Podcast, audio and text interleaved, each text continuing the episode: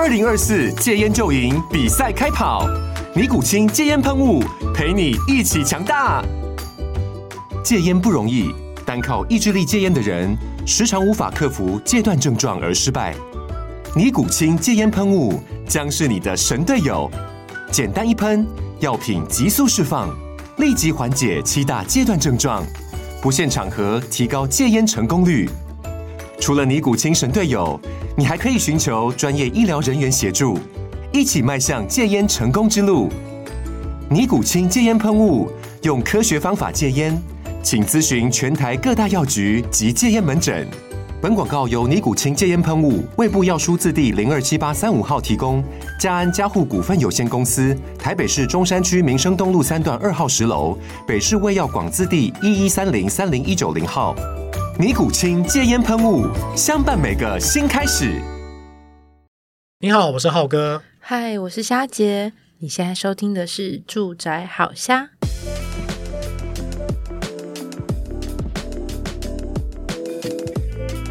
哎，我们今天这一集要来讲继承哦，觉得这一题很有趣，我就想说，哎，我们赶快来讲。主要是说，近期啊，内政部公布了前三季啊，全台的继承移转，那总共有五万多栋。那其实很有趣的是。全国八个县市啊，那继承啊占整体的移转比重啊超过两成，嗯，那也就代表说每十笔移转登记啊，有两笔是来自继承哦，嗯，可是通常继承都是因为就是长辈过世，对对，所以继承是，所以表示今年的死呃那个死亡率其实有点高的意思吗？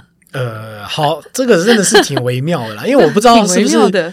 房地合一税有让这件事情加速了，嗯，对，因为我们都知道说，其实呃，有些人他为了房地合一税那个税金的部分，嗯，他可能会觉得促使他加速他的移转的登记这件事情，这样。啊啊，遗转登记就可以啦，但是继承当然就是因为他现在是合并算嘛，也没有告诉大家比例问题，所以哦，呸呸呸，不好意思哦，刚可能可能比重比较多的是移转，一些听众 突然有点哎。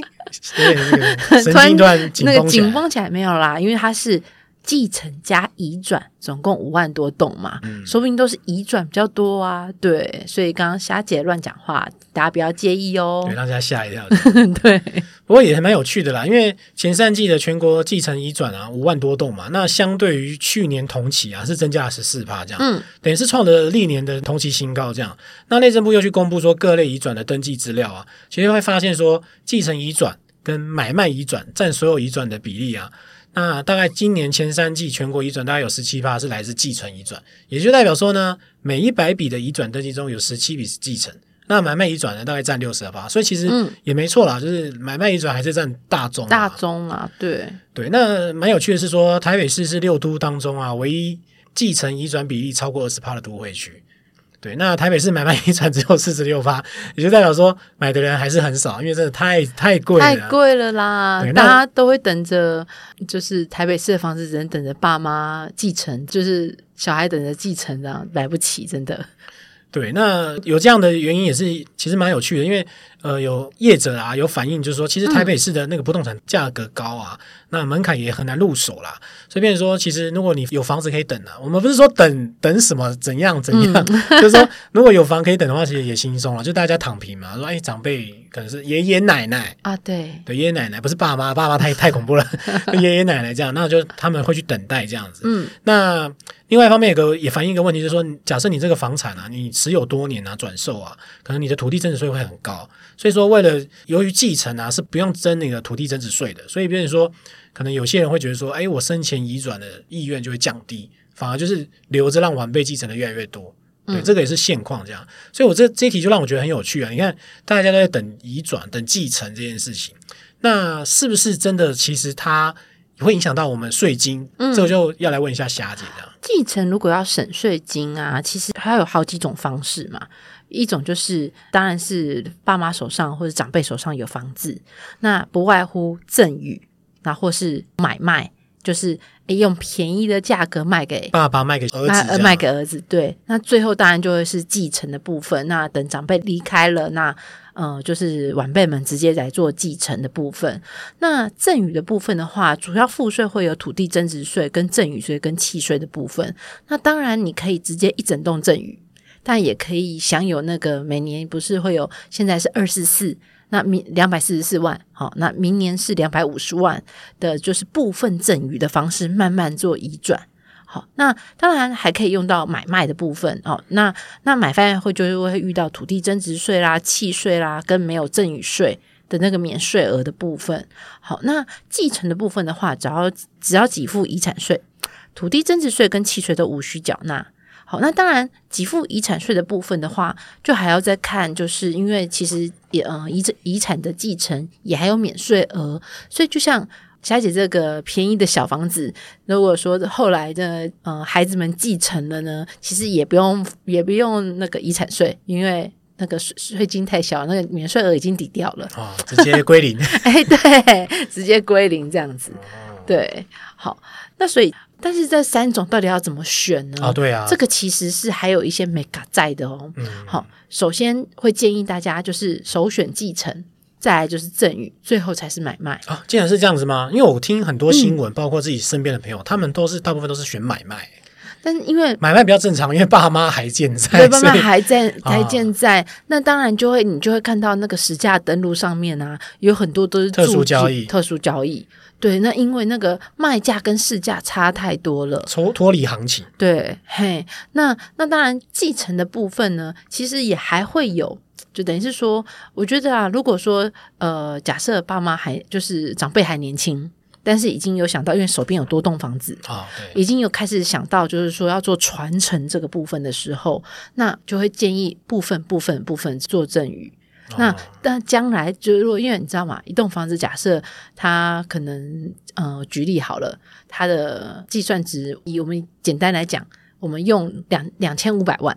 啊、哦，好好符合明年那个赠赠与免税额两百五十万的这样来算好了，他花多少时间来来做赠与？十年，对不对？什么十年啊？对啊，所以如果说你手边的，比如说不论是现金啊，或是房房子，就是有多栋啊，或者是诶你要想要用就是免税的减免的方式来给孩子，那你可能要分十次，分十年做，有点累哦。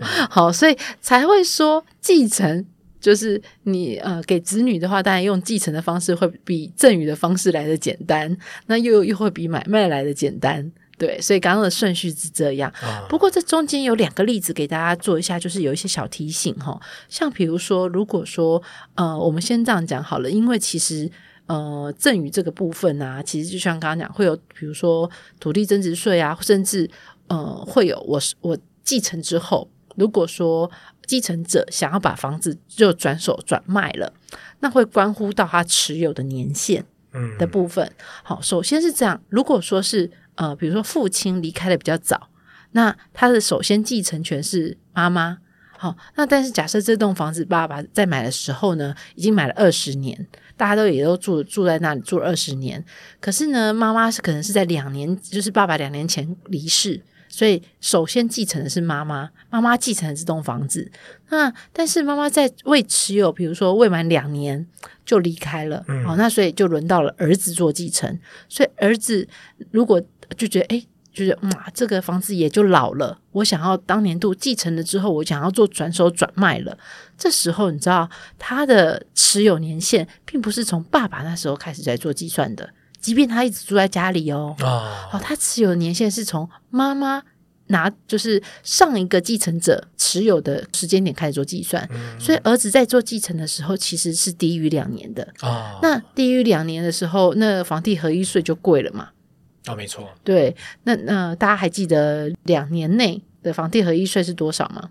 考考浩哥，还记得吗？对。修法后四十五趴吗？对，四十五趴，惊人的数字啊。Bingo！所以这个课税就会变得很重。如果说他一继承就在做转手转卖的话，他就要缴四十五趴的税率。嗯，好，那但是如果说爸爸当时在做继承的时候，就直接给儿子来做继承的话，那当然因为他已经持有二十多年了，所以那这样子，如果儿子在做转手转卖的话，他因为超过十年，他只要付十五趴的房地合一税。就可以了哦，差蛮多的，差很多三十趴的那个积聚。对，那其实之前我我就在找这些继承的时候啊，还看到一个嗯，我觉得这本算有趣，还蛮一个特殊的案例。嗯，好，那这是父亲的房子，两兄弟继承。哦，两兄弟。对，那但是呢，呃，两个人却负担不同的税率啊？会这样子啊？嗯，主要是这样子，因为呢，一一直都是哥哥跟爸爸住。好，所以他把户籍其实是设在这个房子里面的。那但是弟弟后来搬出去，搬出去自己租房子，所以他的户就是在外地工作啦，然后结婚买了新家嘛，户籍就迁走了。好，那所以呢，这样当他做继承的时候，因为他们就觉得，哎啊。这是爸爸的房子，那哥哥也想要换新房子，所以就想房把房子转卖掉。那所以哥哥就符合房地合一税的自用住宅的优惠，嗯，那但是弟弟就没有办法适用。那这样一个税率差下来，其实就还蛮高的。我们举个例子来讲好了，比如说假设这间房子出售总获利可以获得六百万啊，哦，那所以哥哥跟弟弟是不是各获利三百万？